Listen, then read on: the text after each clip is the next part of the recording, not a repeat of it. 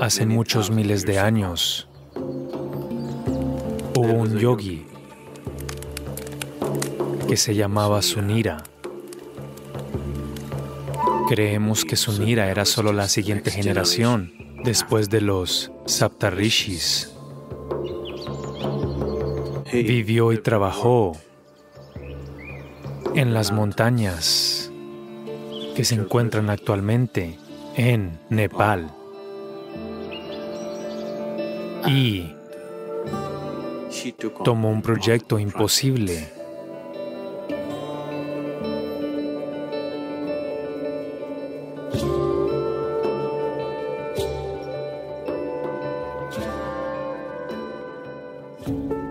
Sunira vio que la conciencia humana podría evolucionar si produces un ser humano perfecto que pueda entregar esto a todo tipo de personas. De cierta forma, viene de la tradición de Shiva. En algún lugar es su sueño construir otro ser así. Él quiere construir un Shiva viviente, una vez más, un maestro perfecto para el mundo, que, que es completamente multidimensional, no este tipo de enseñanza o ese tipo de enseñanza. Así como Shiva dio, exploró toda la conciencia humana y el cuerpo humano en todas las formas posibles. Él quiere ese tipo de ser viviente, así que comenzó a construir el cuerpo de energía para ese tipo. Y después, él creía que podía construir un cuerpo físico por encima de eso y dejarlo libre por el mundo, con una vida útil de unos cuantos cientos o miles de años para que transformase todo el mundo para el momento en que su tiempo acabara. Así que comenzó a trabajar en este proyecto y por supuesto murió sin lograrlo.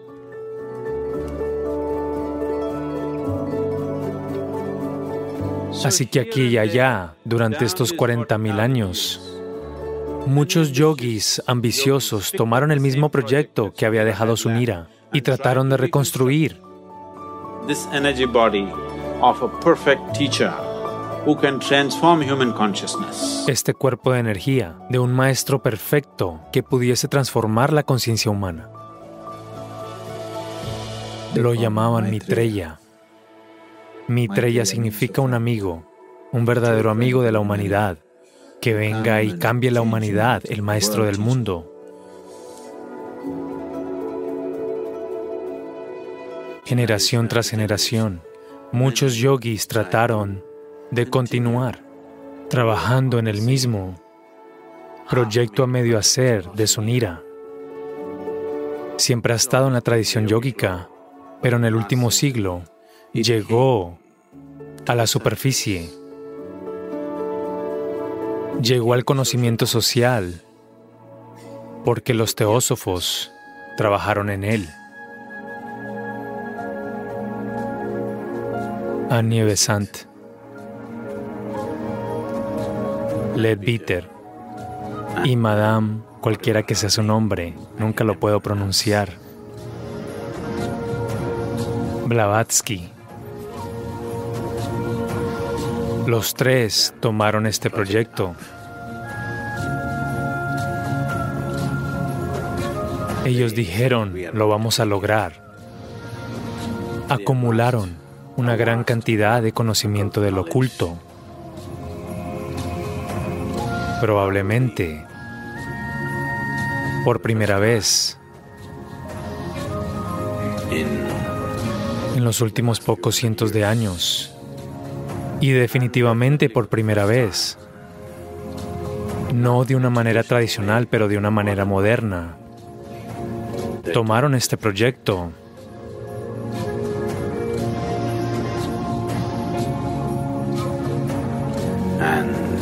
y trataron de localizar a este ser. Este proyecto sin terminar, quieren tomarlo y completarlo. Algo de trabajo se hizo. Tenían el conocimiento, pero no tenían la capacidad. Ellos adquirieron mucha información, pero no podían adquirir los medios necesarios para hacer algo así. Dos veces se hicieron esfuerzos serios para simplemente declarar que habían completado el proyecto, el ser perfecto había llegado. Pero no funcionó.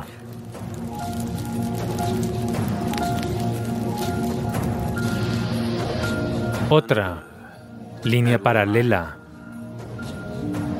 también se estaba dibujando durante el último par de milenios, donde otro grupo de yogis estaban al tanto de este glorioso, pero casi imposible proyecto de Sunira. Comenzaron a trabajar en una fuerza similar para crear una posibilidad similar, pero con un entendimiento completamente diferente de la misma. Crear un ser perfecto, pero no como un ser humano, no en forma humana, porque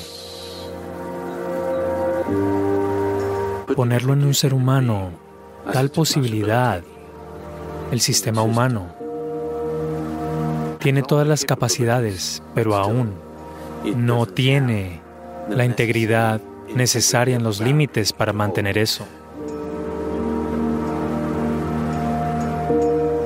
Hay experiencias previas de creaciones o intentos de crear Lingas en muchos lugares.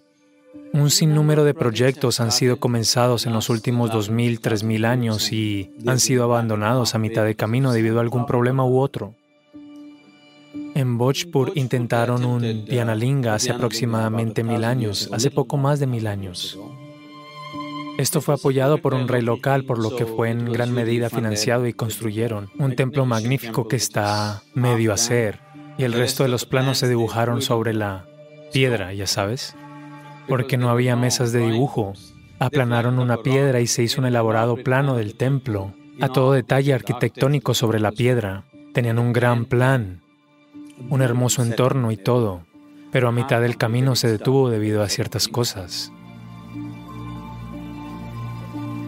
El lingam en sí, trabajaron en él durante más de tres años. Tenían 14 personas trabajando en él, un yogi que empezó todo este proceso. Pero este yogi trabajó durante dos años para producir estas 14 personas, siete hombres y siete mujeres, de enormes, extraordinarios logros, y comenzaron a trabajar. Ellos crearon este lingam casi el 95% completado. Pero en ese tiempo una invasión sucedió.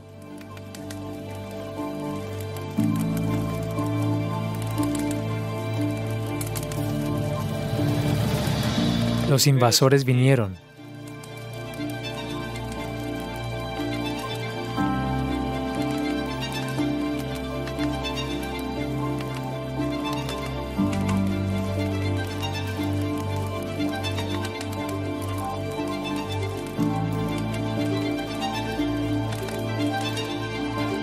encontraron a estas personas en ciertos estados que, sea cual sea, parecía anormal para ellos. Y atacaron.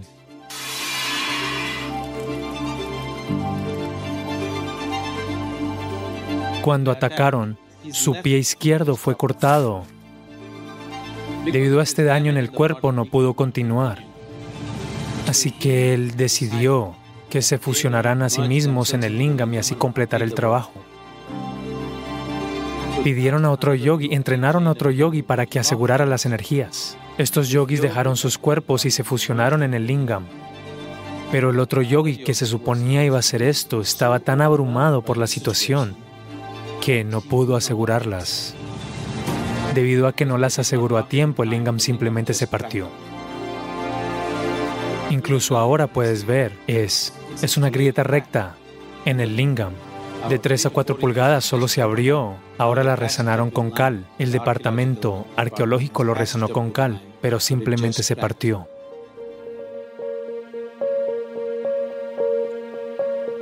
La construcción de estas estructuras ha sido el deseo de muchos yogis porque la creación de herramientas para la iluminación, no solo como enseñanzas, no solo como prácticas que uno puede hacer, sino herramientas vivas que la gente puede atravesar, herramientas vivas por las cuales las personas pueden ser impactadas hacia ese proceso. Siempre han sido el gran deseo de los yogis. Uno de ellos que tenía tal deseo me preparó para el trabajo.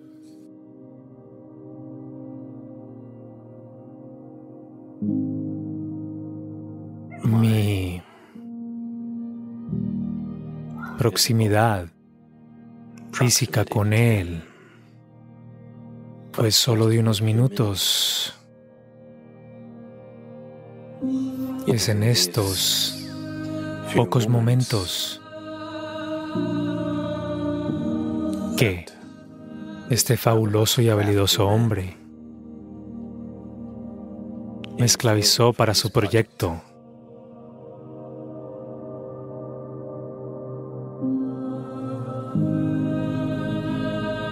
Todo lo que hice fue alrededor de eso, porque era el sueño de mi guru y fue su visión que el Dhyanalinga tiene que ser establecido.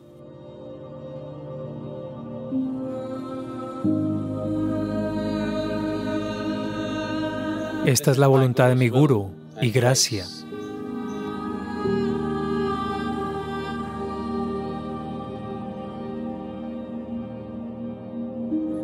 Creo que debo decirles algo sobre la locura de la que vengo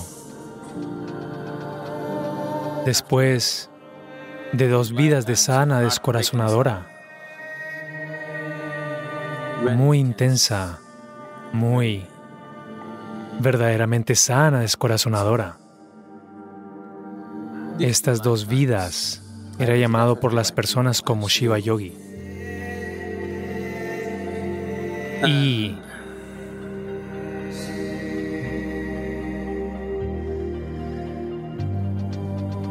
cuando era necesitado, cuando mi guru apareció.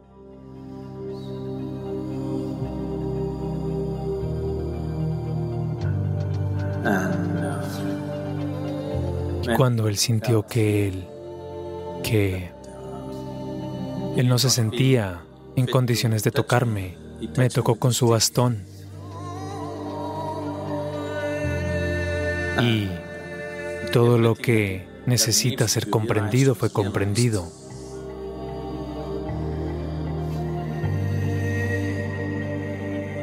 Yo estaba en la cúspide de todo lo que puede ser.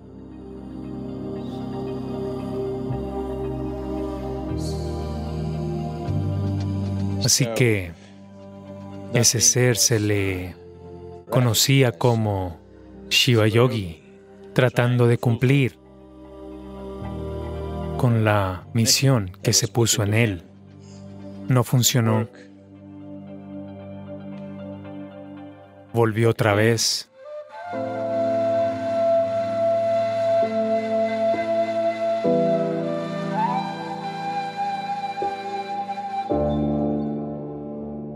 Sadhguru Sri Brahma. Intentó muy duro casi exitoso, pero no pudo manejar la buena voluntad en la sociedad porque la intensidad de quien era no podía ser entendida en las circunstancias sociales. No pudo lograrlo. Preparó unas cuantas personas y subió a la montaña. Estaba revisándose a sí mismo porque había fallado. Lo tiene todo. ¿Por qué fue que no sucedió? Él sabía que no es que careciera la capacidad, es solo que él no reunió el apoyo social que se necesitaba. Así que subió la montaña por última vez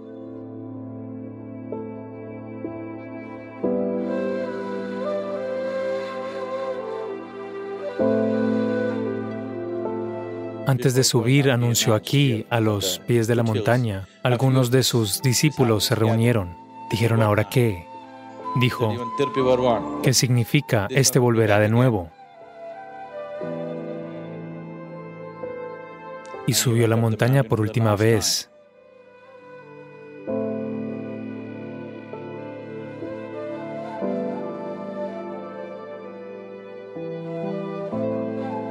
Y hizo una cosa inusual.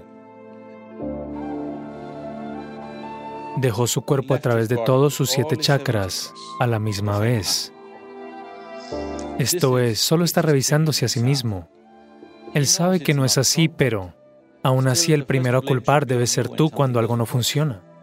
Así que se está revisando en caso de no ser bueno o no lo suficientemente bueno. Así que salió de su cuerpo a través de todos sus siete chakras. Esta energía fenomenal, esta energía muy distinta que no está en ninguna otra parte, la puedes experimentar en la séptima colina.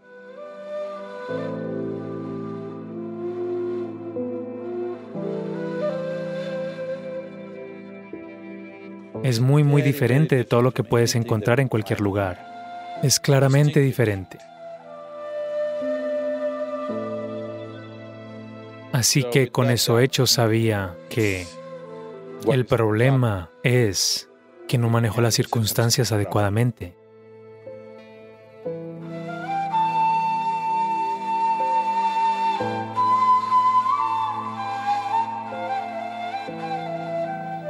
Esta ocasión, cuando vinimos, planeamos todo, hasta el punto en el que decidimos de unas cuantas personas que necesito, dónde nacieron, en qué matriz, cómo. Todo estaba planeado, sucedió debidamente.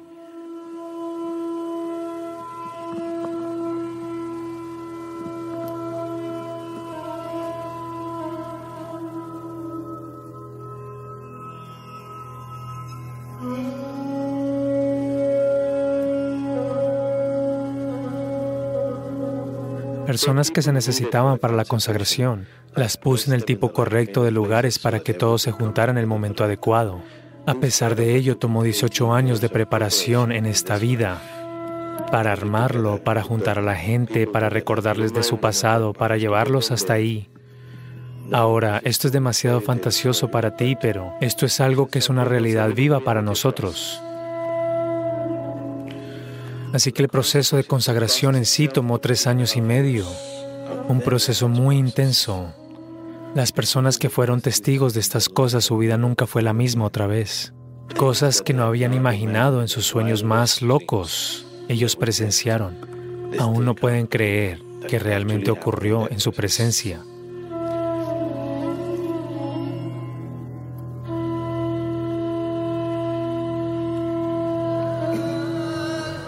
Yogi Sunira. Él trabajó a través de su vida y hacia el final de su vida, cuando este sueño de crear un ser perfecto permaneció insatisfecho, Yogi Sunira hizo una profecía que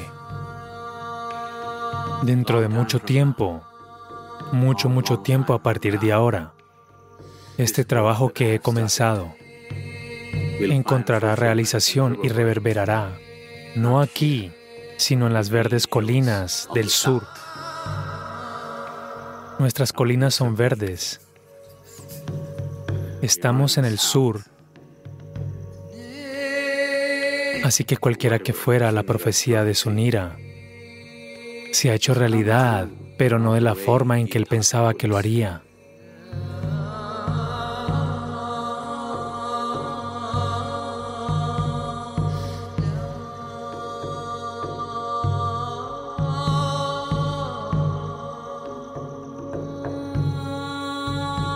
Diana Linga es como un guru viviente.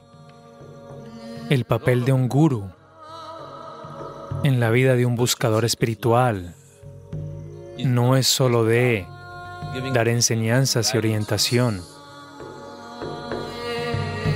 Lo más fundamental por lo cual un buscador espiritual busca un guru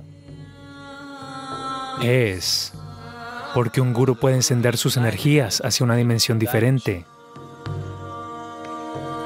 ese aspecto del papel del guru en la vida de un buscador espiritual se cumple muy bien por el Dhyanalinga. Una vez que una persona se encuentra en la esfera del Dhyanalinga, no puede escapar de la siembra de la semilla espiritual de la liberación dentro de sí mismo.